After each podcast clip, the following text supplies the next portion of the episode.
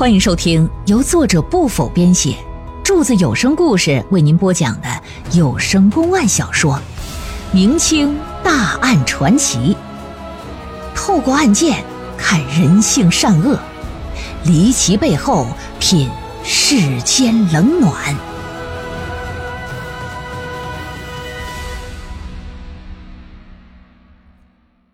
这种想法一旦出现，就像荒野之中点了一把火，迅速的就烧成一片，势不可挡。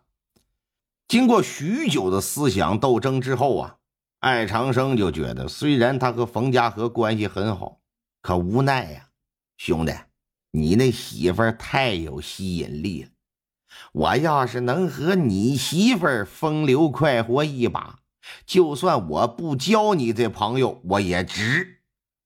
于是他就决定，我找个机会，我真正我去勾搭勾搭，我看看你到底是不是王刚烈。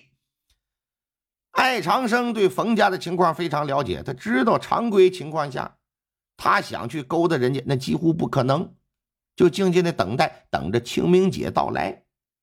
他知道届时冯家一定会倾巢出动，上坟祭祖。家里呀就会留下王氏，那时就是下手的绝佳时机。事实证明啊，最熟悉你的人，往往是对你威胁最大的人，因为你根本就不会对他进行防备。清明那天呢，按照以往惯例，原本艾长生也应该下午回家，但是他心里装着另一件事啊。中午带着家奴院工就回来了，吃过午饭就一直盘算时候。大约下午两点左右吧，独自出了家门，来到冯府了。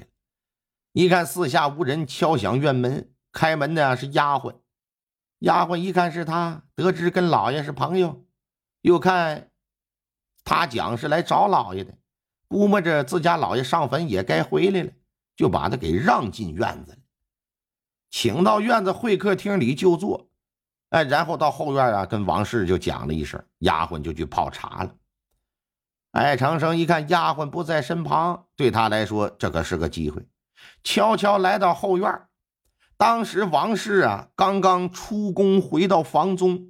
什么叫出宫啊？嗯，说白了，这个东北话叫撇条，文雅点的词儿。嗯，用柱子的民间口语来翻译吧，就是拉粑粑。王氏刚拉完粑粑啊，在小小的厕所里面拉呀拉呀拉，拉一条小小的粑粑粑粑粑。一看，哎，来了美人赶紧就跑过去，打身后一把就给搂住了。一只手揉着胸脯子，一只手就捂着这王氏的嘴。别喊，别动，我是艾长生，娘子，我可喜欢你很久了。今日前来，我不为别的，我就为与娘子成其好事啊！我不敢做多奢望，只求能和我成欢一回，我便今生无憾。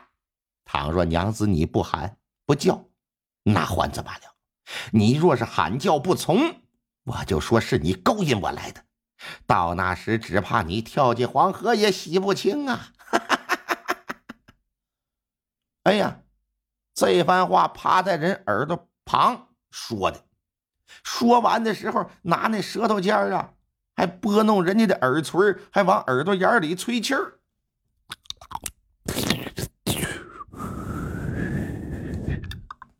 你说你这玩意儿谁受得了？这一套很明显，就是想通过威胁让人家就范，从而达到自己和他通奸有染的目的。但他还是显然低估人家的刚烈程度了，啊，那都已经是烈问了。用我的话来说，王刚烈真不是一般战士。听了这话，抬起一脚啊，踏正踩在他的脚面子上，疼的艾长生差点抱着脚飞起来。挣脱了他的搂抱，王氏一把就抄起扫把来了，上去就打，一边打一边喊丫鬟过来帮忙。丫鬟到了之后，也拿根棍子，主仆二人呢就合力的将他赶出了家门。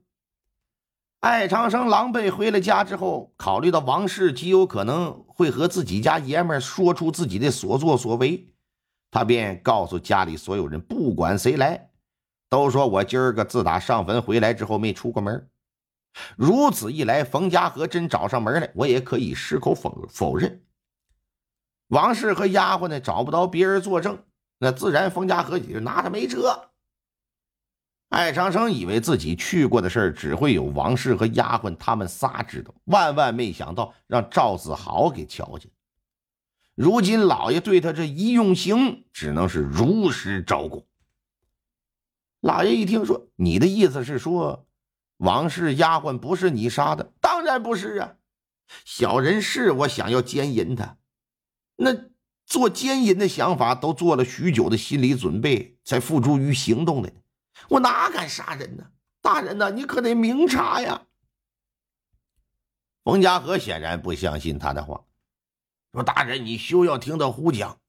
既然他去了我家，又是为了奸淫我夫人而来，想必是夫人反抗不从，他先奸后杀，害死了两条人命。大人呐，你只需要接着对他用刑，他定会如实交代。”老爷。也不相信艾长生的话，也觉得应该接着用刑。说来呀，接着动刑。可以说，几乎把大堂上所有的刑具都用了一遍。结果最后，艾长生昏死过去，拿凉水泼醒了，接着上刑。但你不管怎么弄，始终就不承认自己杀了人。面对这样的情况，老爷心说：再用刑就得出人命。另外，毕竟没有直接证据能证明他就是杀人凶手。行了，先给打回大牢吧，派个郎中进行诊治。本以为艾长生是凶手，可是如此用心，艾长生都不肯招认。老爷心想：难道他说的是真的，还是说他为了求生，紧咬牙关搁这硬挺啊？再一个，他不是凶手。那么还可能会是谁呢？案子办到这个程度，即便艾长生不认，但是就凭他在案发当天下午去过冯家，又没有人能够证明不是他杀的人，老爷就可以判他死刑，而后结案。但考虑到人命关天，老爷认为啊，还是应该谨慎为妙。退堂之后，经过一下午和一夜晚的思考，转天早上他叫来捕头了。做了一番交代，升堂再次提审艾长生，并让这个冯家和、果俊雄、欧飞和赵子豪等人也呀到堂听审。